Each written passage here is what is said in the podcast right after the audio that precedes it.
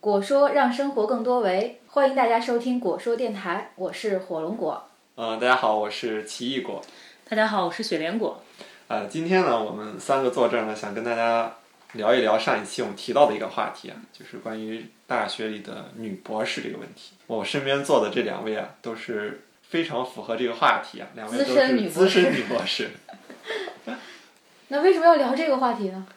就是因为我觉得现在社会上对女博士这个，我首先认为是有一个误解嘛，就是认为女博士是第三类人，就是说现在世界上存在三种人嘛，男人、女人和女博士。你这样认为吗？我我首先肯定不这样认为，但嗯是我我相信很多人很好奇嘛，就是女博士到底是一种什么怎样的的存存在？对，就是因为我直接的观察观察就发现，现在女博士的数量其实是在博士中占的比例越来越多。嗯就这一方面说明，就是女性参与这个科研活动也好啊，女性参与受教育程度在不断提高也好，这肯定是一个不断在增加，全世界可能都是这样。但另一方面呢，就会社会上很多人就会很好奇嘛，就想了解一下女博士平时的日常生活是什么样的。女博士的日常生活，对对对，就是女博士，哎，其实跟要说这个博士跟硕士的这个区别的话，对于我们专业来说，可能硕士阶段在这种专业性的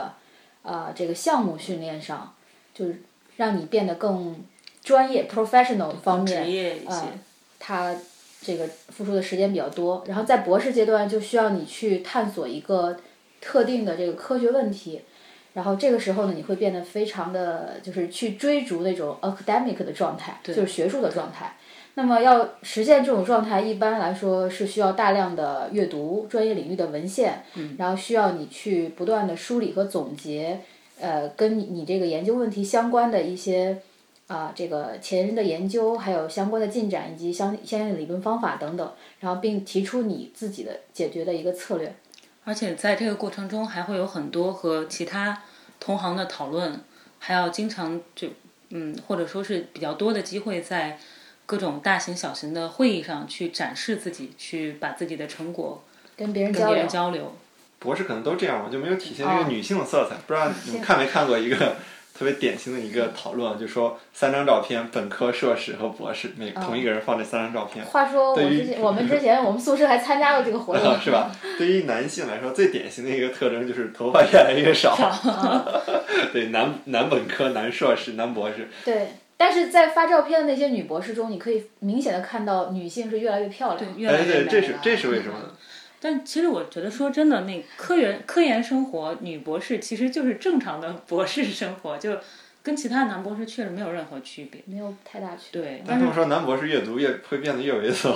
别，因为大家觉得这样比较有有意思吧，有趣吧，可以现在会自对黑，自然后黑发出来这一些种照片，对但是女性的这个自我认知的这个标还是准比较对，高。还是期待一种比较好的形象去展示自己。对对对，生活方面可能在这个博士阶段，大家有了更多的自主的时间来安排安排这个自己的生活，呃，就会非常就更加全面的去安排自己的一个就是生活状态，嗯，呃，比如说会有一些健身活动啊，对对，女性应该健身的还挺多，因为都想保持身材。对，女博士这个比例还挺高的。对，对，而且女性一旦过了二十五岁以后，就非常容易堆积脂肪。对对啊，这个身材就变成一个，就你一定要迟早去面对它的问题。嗯，而且很多就是因为长期在读文献也好，或者说其他专业做实验也好，如果姿势不好，它可能会导致颈椎、腰椎有一些压力。嗯，那运动其实有的时候能够把这个肌肉练起来的话，其实对骨骼会缓解很多压力，然后也是保持身体健康的一个重要的嗯方面。对，包括跑步，然后去其实游泳练啊练肌肉、 对游泳都是不错的选择。对啊，有很多同学在这样坚持，对，是的。是不是这样？就反而这个男性群体中锻炼的多吗？ 不多是吧？也也挺多的吧，因为我我就整体感觉大家相较于本科的时候，可能自主的时间更加多嗯了，或者说你到了一种适婚年龄段儿是吧？就大家都要注意自己的那 个外在形象的时候，这个比例就会非常非常大的一个提升。嗯，啊聊着聊着就聊到男博对士 去对了。对对，再回再往回扯，那那次我看到网上的谁朋友圈里发现你们还还在五道口卖过艺是吧？那个街街头头表街头演艺术，对街头街头艺术， 我们是和一个男硕士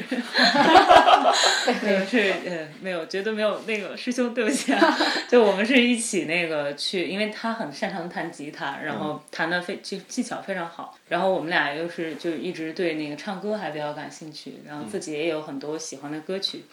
然后也很想感受一下那种在街头唱歌的感觉，就是一种城市的舞台吧。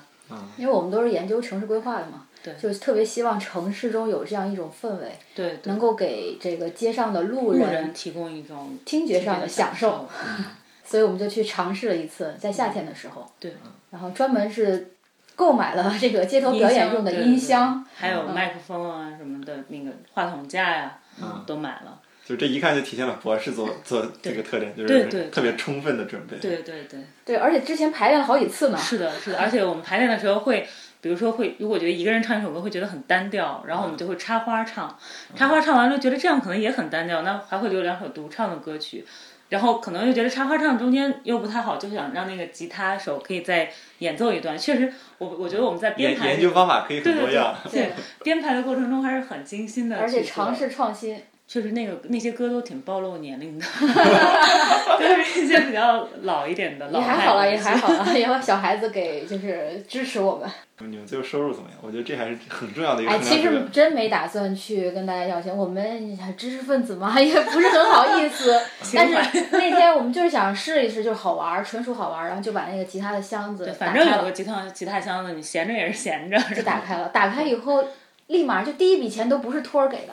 当时还有托儿，当时没有设计这个托儿，只是因为有几个朋友然后过来就是参观嘛，就来嗯看一下。他们说，哎，一会儿给你点儿钱，我们就先给你一点儿。当时第一笔都不是他给的，是一个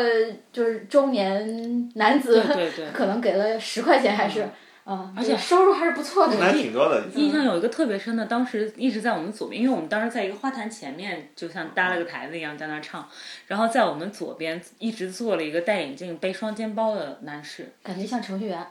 员对我我我没好意思说出来，我挂了个牌儿，以为然后我们当时就在那唱，一直他就基本上从我们开始唱就一直坐在那儿，然后等到我们准备就收拾东西回去了，他跑过来给我们扔了钱进去。嗯，哦当时我就想，他真的就是你说这两个小时，这或者说一个我们一一共个半小唱，时对我们其实我们打开那箱子也才一个不不到一个小时，嗯，之前大家就在那儿唱着玩儿，他这一个半小时，他其实完全可以回家去，可能打开 QQ 音乐什么的就。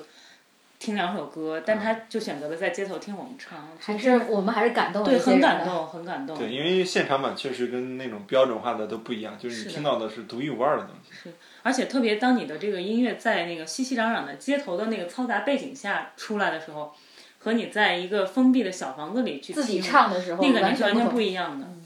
所以我觉得这个还真的挺好的，所以我们俩还计划等元旦或者圣诞找一天再去再去一试次， 叫城市畅想计划。 对对对，而且这件事，呃，不仅我们两个人在关注，还有很多人。就当我发了微博以后，有很多规划圈儿的这个规划师，他都说要来参加入我们， 就是要一来一起来唱一下。我们那天唱的时候，就有一个小男孩儿跟我们的这个吉他手交流，他在学吉他，然后他就还拿我们的话筒唱了一首。而且就是我我看好几个城市都做过那种比较大型的、大规模的快闪啊，或者这种音乐为主题的，还还挺挺温暖的。就是对，在其地实这铁是一种城市的生活氛围。对是的，是的，嗯这就是人类聚居起来的一种。意义所在。对女博士嘛，就在找意义。哎，是 是，确实是这样的。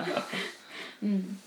其实还有一个问题，就是大家一直比较好奇，之所以把这个女博士单独拎出来说呢，就可能是还还与这个年龄特别有关系。对我今天其实算了一下，就我们从上小学到现在，其实已经上了二十多年的学了。就女博就士，生命中 的百分之七十以上的时间都是在读书中度过的嗯，大好时光，而且是。啊，嗯这对，样最美的年华。对，但是在学校里，我觉得也是一种特别美好的经历。就是所有的工作的人都跟我说，其实最美好的日子还是在学校里的日子。对，但是在学校你也要面临这个，对，也有很多结压婚力，对这对，个很剩多女压嘛，力。就是剩女，其实有时候很多人认为和女博士很有关系嘛，就是你读书越多，越容易被剩下嘛。对我还百度了一下什么是剩女， 就是超过二十七岁的，超过二十七岁，超过二十七岁没的有单身，然后这个单身指的是 unmarried 还是指的就没有男女？女朋友的吧啊？嗯，出一口气， 有人在对号儿。 对这个问题，就是女博士之所以受到关注，还是因为她们处于这个年龄阶段，呃，面临着这个找男女朋友，然后结婚、这个生子等等这些问题，所以就是因为读书做科研会冲淡他们对这些事情的关注，占用他们的时间，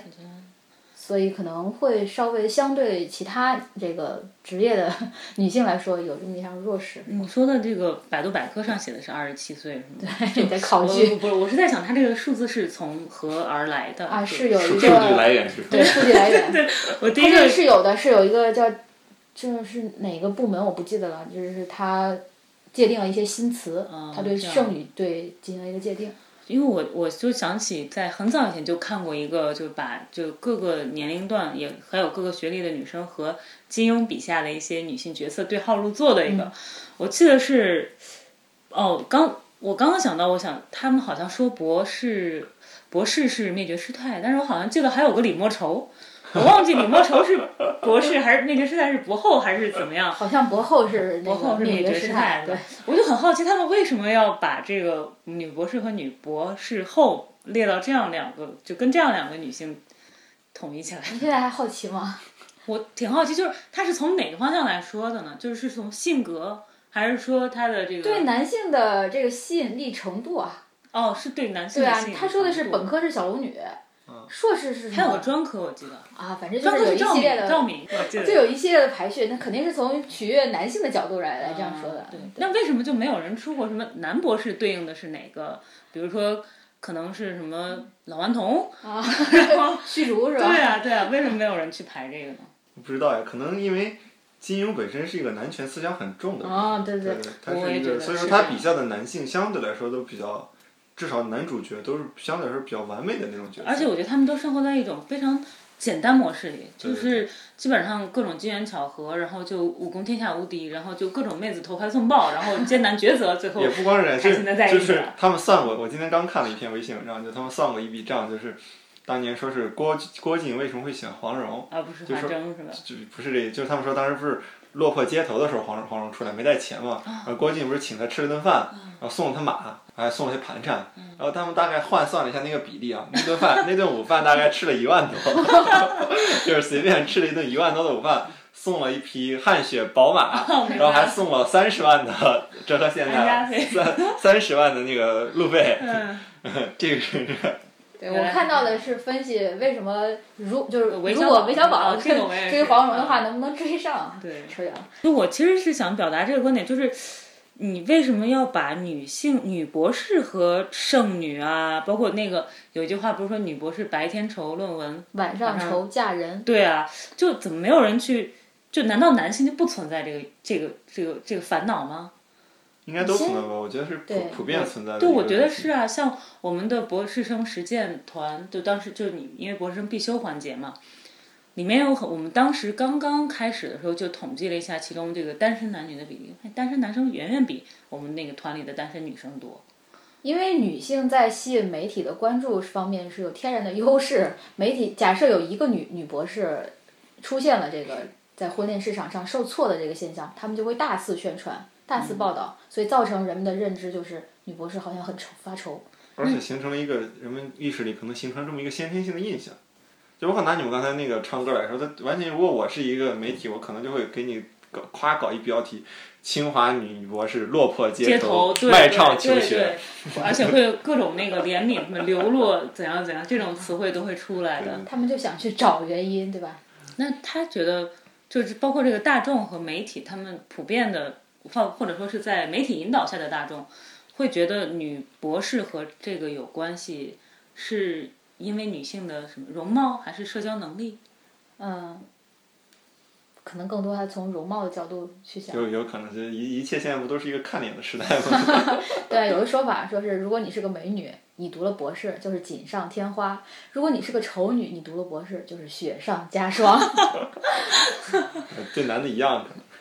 对男的可能脸没有那么的重要，就是你的综合能力在这个婚恋市场上，大家考虑的可能更多的是你的个人魅力啊，然后综合能力啊。即使你很丑、很穷，呃，如果你非常的有这个才华，对吧？也还能够得到女性的青睐。我 这个雪莲果同学表现了不同意。 表表表现了质疑。因为我记得这段时间看到的确实全部都是关于这个看脸 看脸的这个，但我觉得看脸可能跟男女差别不大吧。比如说我们现在那么喜欢这个很多什么欧巴、长腿欧巴是吧？这个教授欧巴之类的。我觉得跟他们这个这个呃，虽然说这个审美是一个各各不相同的东西，但是我觉得脸还是很重要的。那你们觉得就是脸脸很重要是很重要，但是为什么会又长得特别好就特别优秀的一些女博士为什么会剩下？确实也有这种现象，啊，为什么会剩下呢？有一个经典的对 对对对对， A 女 D 男论的说法，是的，什么意思呢？就是把这个男女呢分成了 A、B、C、D 四个等级，由高到低，这个质量依次下降。然后在这个婚恋市场中呢，一般就是我们符合常识的常理来看，一般是 A 等男找 B 等女，就这样的话家庭比较稳定和睦。然后 B 等男找 C 等女，C 等男找 D 等女，于是剩下的就是 A 等女和 D 等男。确实，首就先是好像就是很大一个比例的这个很优质的女性剩下了。对，所以有一句话叫“剩女是伪命题，剩男才是真命题”。就剩下的那些地等男是吗？对，有有有这么一种说法，因为这个模型的基础就是建立在婚姻通常是这个男性一方要稍微各方面比女性一方要强一些的这个基础上嘛，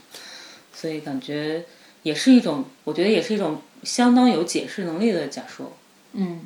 然后也是，其实也是反映了一个社会的趋势，就是在这个社会越来越开放、自由、包容的前提下，也是有一些女性去选择了单身，就是这辈子就不结婚。哎，对啊对，这样也其实也没有什么不可以，就对对虽然不符合我们传统的这种认知习惯，我们可以看看日本的情况，因为我论文就呃，就日本经常 会看看这个。又说到论文了。 然后就是他日本现在就已经完全进入这个婚姻比率非常低，然后婚姻年龄往外往后推迟，然后这个婚姻中生子的数量降极大降低的这个阶段，基本上就是很多女性她们自己有工作能养活自己之后，她就不会选择去结婚了。首先，日本它是一个非常就是大男子主义很严重的吧，特别是在家庭里面，女性基本上是在家庭里就是一个保姆的角色感觉。然后，所以很多女性她就是她可能在家里看到妈妈是这样的，但是当她受到这个教育，她不想再过这样的生活，她宁愿过一个人精彩的，但是自己生、时间自由支配，然后包括她也有经济实力去养活自己，她想过这样一种自由的生活，她不会再愿选择去过婚姻这样的生活。所以日本现在就是这样一个阶段。嗯，我觉得中国现在有一点这个趋势在里面啊，就最近也是在朋友圈看到很多人转什么什么，我们绝不会把自己就是就是很多女性就是说我们我们自己优秀的努力了这么多年，不是为了去委屈自己和一个我不喜欢的人对在一起的。就是不应该为了减少这种社会上认知的对对压对力对去做选择，是吧？你之前还写过一篇直男癌的文章，啊，是吧对对对，啊，对，大家 大家可以去看一下，果说上面有一篇讲这个当代女性七宗罪，对对对，就是大家认为女性不应该做什么，对吧？是的，嗯而且特别是我观察到一个现象，就是以前所谓的像刚才说的那个 A、B 啊、C、D 啊这种，是因为在以前农耕文明或者工业文明里边儿，有时候需要这种体力，嗯在这种体力时代的话，男性其实是占有先天性的优势的。比如说，很多时候这个重男轻女的思想也是来自于农耕文明嘛。嗯就这时候，在田里这种劳动力啊，以及这种宗族所维系的男性宗族啊，以及劳动力是一个很重要、很重要的资源。但是在现在，随着互联网、啊、移动互联网时代的兴起，可能这种呃，其实是以解放了对对解女性的对这个是这样受压制的这对，个，而且弥补了女性在生理结构上不如就体力上不如男性的这个缺点，就她现在获得了互联网和男性杠杆儿，对吧获得了和男性平等的去获取社会资源、生产资料的这样的一个机会。嗯，所以原来的这个男性领先于女性的这个优势，慢慢的就被削弱了。啊，对我还看过之前一个这个访谈节目，就聊到未来的天下，就是一方面是得女性者得天下，另一方面是女性她利用她这个情感的这个认知方面的优势，能够制造更多的共鸣，情感上的共鸣。比如说，你去看一个微信的一个公众账号，它里面如果全都是一些冷冰冰的文字的话，可能一点儿都激不起你的兴趣，你不愿意去阅读更多的这种文章，你只是知识的获取需要。但是一种就是很有人文关怀的，能够让你觉得受到了这个这个共振的，产生了共振的这些呃文字，会温暖你的心灵。这些文字可能大部分都是女性去写的，是这样，而我刚才就是说，为什么觉得这个就大家为什么也讨论过男性的这个婚姻，就男博士，他们其实也在这个年龄段，而且其实我也确实也认识很多这个单身男博士，他们其实也真的挺挺就是挺愁 对他们也认为找一个终身伴侣其实是一个很重要的事情，而且就刚才不发愁吗？发愁啊，发清愁，华男博士还会发愁吗？我觉得有一部分人是会发愁的，应该问一下这个了解清华男博士大概情况的这个同学。对对，这个我还真不是特别清楚，因为我我那个社交圈子太窄了。啊，对，哎，这个社交的问题，对对，就很多人说女博士她不好找这个另一半儿的时候，说他们是因为社交上有一些障碍。就我感觉不是这样，就像你刚才说的，很多文章它那个，其实你明显感觉它是女性在执笔，因嗯为它字里行间透露的这种女性的感情在里面。我觉得女性的这种感情，其实它很好的一种社交能力的这种展示，她会去体谅别人，对，她它会体换位谅思别考。嗯人，对，而不且过我自己的感觉是，确实可能是读博士，啊，读博士嗯和和不读博士一群人，可能在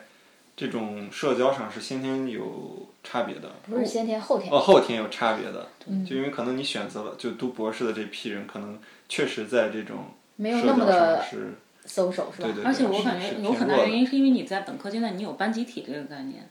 你的很多活动是班委组织起来，然后要求班同学参参加的。但你读了博士以后，你就的需要嗯坐冷板凳。对对，而且你的活动范围就局限在你的这个研究室里面。嗯，而且是你你看的书会更偏重你的研究领域，对然后对会更深而不是不一定是更广。会有一种高处不胜寒的感觉，就发现跟你能探讨起来你这个研究领域的话题的人非常少。但像我每次去，我去健身房就认识了好多人，就感觉，呃，只要你在一个就是陌生人的环境里面，你还是，呃，很容易去接触到新的人，然后大家可能就一个话题擦出火花，然后很快就变成朋友了。这就是女性的优势嘛。是我觉得但是男性可能确实存在一些这个社交，男博士对存在一对些对，这社交可能障确实碍。这个问题，男博士普遍存在一个社交的社交的缺陷或者短板，哦这可能是存在的。好像女性的这个优势还是挺多的。啊，特别是就是我们如果区别开去讨论女博士和男博士的话，我觉得男博士固然也有他很多优点，比如他可能能连熬几几天的这个 实好验，像也不所行以到吧？博士已经不行了， 本科可以到博士已经不或者行他了。可以一个人去盯工地，女性就不敢啊这让他这去可干这种可能事情是，对吧而且在那个做研究的深入程度方面，男生的这个精钻的这个意识，还有他这个能力，可能分析能力、理性分析能力会更强一些。对，但是女性也有她的优势，嗯是吗？对，我们现在开始找一下女性有哪些优势。首先呢，想一想，从这个女性平常，我们都说女女人是一种很感性的动物，嗯，那应该说女博士肯定也很有感性的一对面而且他又加上了这个理性做研究的这个训练，对。对他就无敌了。对对，就像那个周伯通说的，他可以左手画圆，右手画方，他自己就可以就是使左右出互搏对，左右互搏，双剑双剑合璧，其实是比这个一条腿走路要更好。嗯，而且我觉得女性的这个，她在研，特别是你在研究的中当中，你这个直觉很重要。嗯，我觉得女性的这个。她的这种感性反映在她思维上有，有时候是一种非常敏锐的直觉的捕捉能力。对，其实就是分了那个定量定量研究和定性研究。就定性研究其实非常依赖于这个，就是你在大量阅读基础上建立起来的一种直觉。对，是的。嗯这一一下子就开始一列一二三年，就特别符合一种博士的思维方式。 一二三，哦尝尝试归纳、总结、对对对提炼，是的，嗯确实我我感觉受了这些年的教育，还是还是有真收获的对对哈对对思维真的是有一定影响的。那你们觉得推荐女性读博士吗？还是看个人兴趣对吧。嗯看个人兴趣、个人的未来的想法。对，读书可以增长你的人生经历，然后同样的从事一些直接去做一些实践工作，同样也可以增是长的你的人生阅历。是的对，我们就非常欠缺在实践中的这个打磨。对我感觉这确实也是，就应该说是所有这个直接读下来的博士的一个问题吧。嗯，就特别是就我们这个行业来说，其实我觉得回想一下这些年的这个科研经历，还是有挺多痛苦的阶段的，就是真的是非常非常的痛苦。是就是你需要在每天在图书馆坐八个小时，对啊，然后去不停的去看书、看书、消化、消化，然后当当你在一个论文的就这个开题报告都整好多好多遍，文献综述的这个结构都要梳理好多好多次的时候，你真的是要崩溃的感觉。但可能就是这种，从这个俞敏洪那句话怎么说呢？从绝望中寻寻找找希希望，人生终将辉煌。对后半句是扯，但是前半句可能是真的。 辉不辉煌那不重要。对，先就置之死地而后生。其实我觉得，无论做什么，都可能是有这样一个是这样。嗯，我我记得就很清楚，我我我也是开题前，当时为了准备开题，就跑到图书馆去借了书。当时是我还找同学跟我一块儿去借书，就是把那个因为我自己的那个书的额度就不够了，嗯，然后二十本都不够对对了，借出来之后，我拎着那些书回建馆的时候。我在想，累死我了！我要是个男的该多好，我拎着这些书就不会累了。这说明不是互联网时代，互联网时代就会解放这个书本这种对对驱力对，是这样的，而且互联网时代还有什么师兄帮帮忙？ 是这样的。 那么我们最后就预祝一下我们这些女博士、男博士早点儿毕业， 早点儿对，